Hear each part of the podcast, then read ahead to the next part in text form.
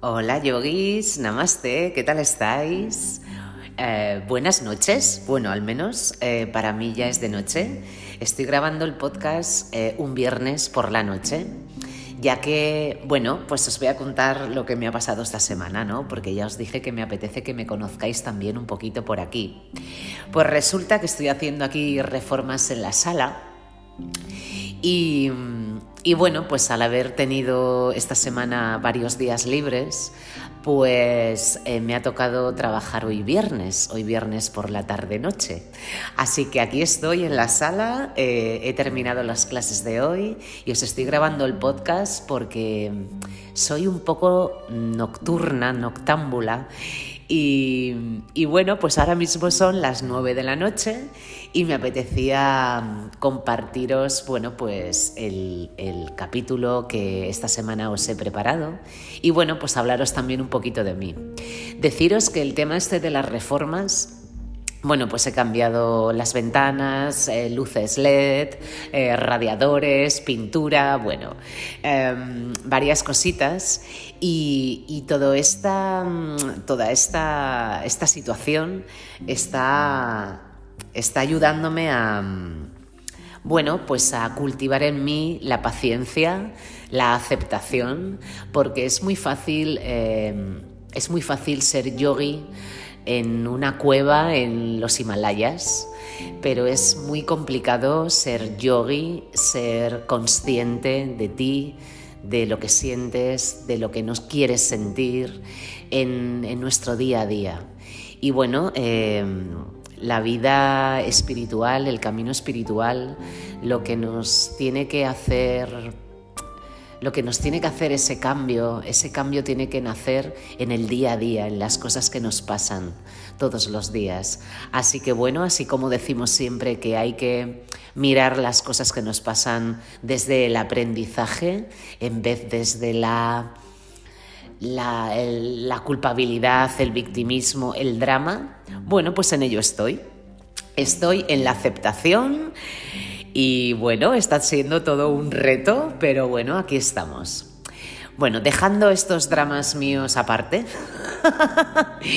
em, vamos a continuar hablando sobre lo que empezamos a hablar, a, a, profundizar la semana pasada con el capítulo anterior, que son los arisaduargas o los enemigos internos que tenemos que cultivar, que tenemos que ver, que aceptar, que transformar en nosotros, ya que son los amigos, los aliados del ego. Estuvimos hablando sobre kama, sobre el deseo o la lujuria, y pudimos comprobar cómo es el detonante de todos los demás. Hoy vamos a adentrarnos en los mundos de Croda, de la ira, los, eh, bueno, los resumí, resumí estos dos primeros arisaduargas, el deseo y, la ira, los resumí en el capítulo anterior en un pasaje de la Gita en la que Krishna le enseña a Arjuna cómo Kroda es como el fuego, es el fuego que lo devasta todo a su paso y así justamente es Kroda. La ira acaba con todo lo que tiene a su alrededor. Esto lo hemos comprobado todos en algún momento de nuestra vida. Podemos pensar que ante un ataque de ira, las víctimas serán los demás o los objetos que tengamos en ese momento delante. Pero a pesar de que podríamos decir que esta afirmación es bastante acertada, la mayor víctima de Croda somos nosotros mismos. Cuando Croda se expresa, los objetos son exteriores y cuando no lo hacemos, el objeto eres tú mismo.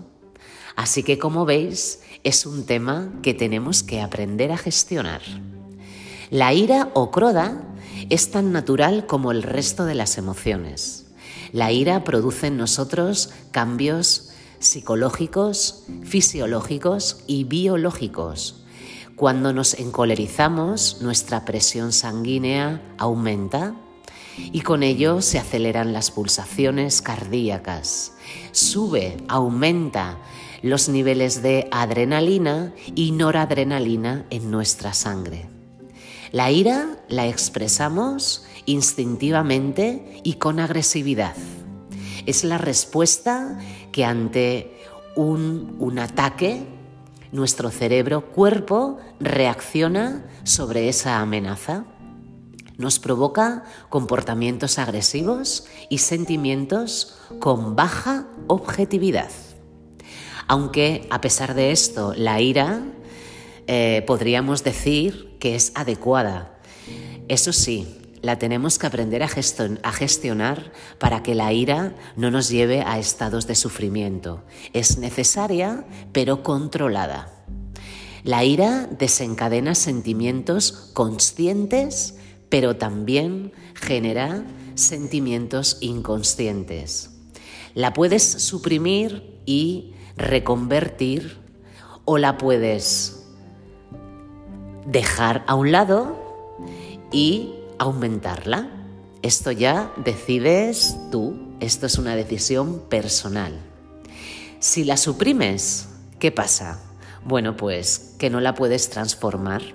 Si la suprimes, se queda dentro de ti y se estanca. La ira que no ha sido manifestada puede conducirnos a expresiones patológicas, como comportamientos pasivo-agresivos o a una personalidad cínica y hostil de manera permanente. La manera correcta para gestionar un estado emocional de ira sería aplazar la emoción para más adelante, no dejarnos llevar por la cólera del momento y aprender a aplazar eso que sentimos para cuando nuestra emoción se apacigüe y así gestionarla correctamente. A pesar de ser la forma más inteligente de hacerlo, la de calmarnos, contar hasta mil y mantener esa mente lo más relajada que podamos, no es la manera más sencilla. Lo sé, lo sé perfectamente. La cultura védica, de hecho, nos da dos opciones muy válidas y que podemos llevar a cabo con disciplina, con trabajo. La primera sería escribir lo que sentimos. Cuando plasmamos en palabras lo que pensamos en ese momento, lo que estamos sintiendo en ese momento, el motivo que ha provocado la ira, es una manera de gestionarla muy efectiva, ya que expresamos nuestro malestar y no perjudicamos a nadie. Escribir nuestro sentir alivia de forma muy eficaz ese estado perturbador de la ira. También la cultura védica nos da otra opción para poder aprender a manejar la ira o a poder salir de ese estado de ira. Sería realizar alguna actividad física Podemos correr, salir a andar, entrenar, practicar yoga asana, cualquier actividad física que apacigüe eso que sentimos, eso que pensamos. La ira, de hecho, es que eleva mucho nuestra energía y necesitamos aplacarla. Así que liberar esa energía realizando alguna actividad que requiera esfuerzo, físico sería una opción bastante, pero que bastante adecuada. Hablando antes sobre eh, esas personas que, que, no saben gestionar su ira y se vuelven pasivo-agresivos o con una, bueno, con una manera de ser muy nociva, eh, bueno, pues de estas personas yo creo que casi todos nosotros conocemos alguna persona así o con unas características eh, así dentro de su, de su, personalidad. De hecho, estos caracteres eh, no ayudan a mantener relaciones interpersonales saludables y sanas, ya que no han aprendido a gestionar ni a expresar correctamente y de forma constructiva su ira. Cuando sentimos problemas en nuestro estado emocional eh, relacionado con la ira, lo más aconsejable sería acudir a un profesional, a que nos ayude a enseñar y a trascender a Croda. La ira no la debemos dejar pasar. Si lo hacemos, incrementará mm, formas o pensamientos bastante negativos, como por ejemplo el rencor. El rencor es un sentimiento que nace y que persiste en el tiempo y que desencadena deseos de venganza o de daño hacia el objeto de la ira. El rencor nos hará generar un resentimiento o una dificultad para llevarnos al perdón. En estos estados de rencor no podemos conseguir paz mental, es totalmente opuesto el rencor nos empujará a realizar acciones adármicas. Un consejo que nos da la cultura védica, que es muy pero que muy valioso, sería dejar de intentar dar lecciones morales a los demás. La solución sería ser ejemplarizantes nosotros mismos, realizando acciones dármicas y honorables. Bueno, yogis, os dejo pensando un poquito sobre Croda, sobre la ira. Eh, sería el segundo amigo del ego. El ego, em, como hemos hablado en otras ocasiones, se expresa al exterior, nos hacemos conscientes de ello por los diferentes eh, bueno, pues por las diferentes interpretaciones que tenemos sobre ello.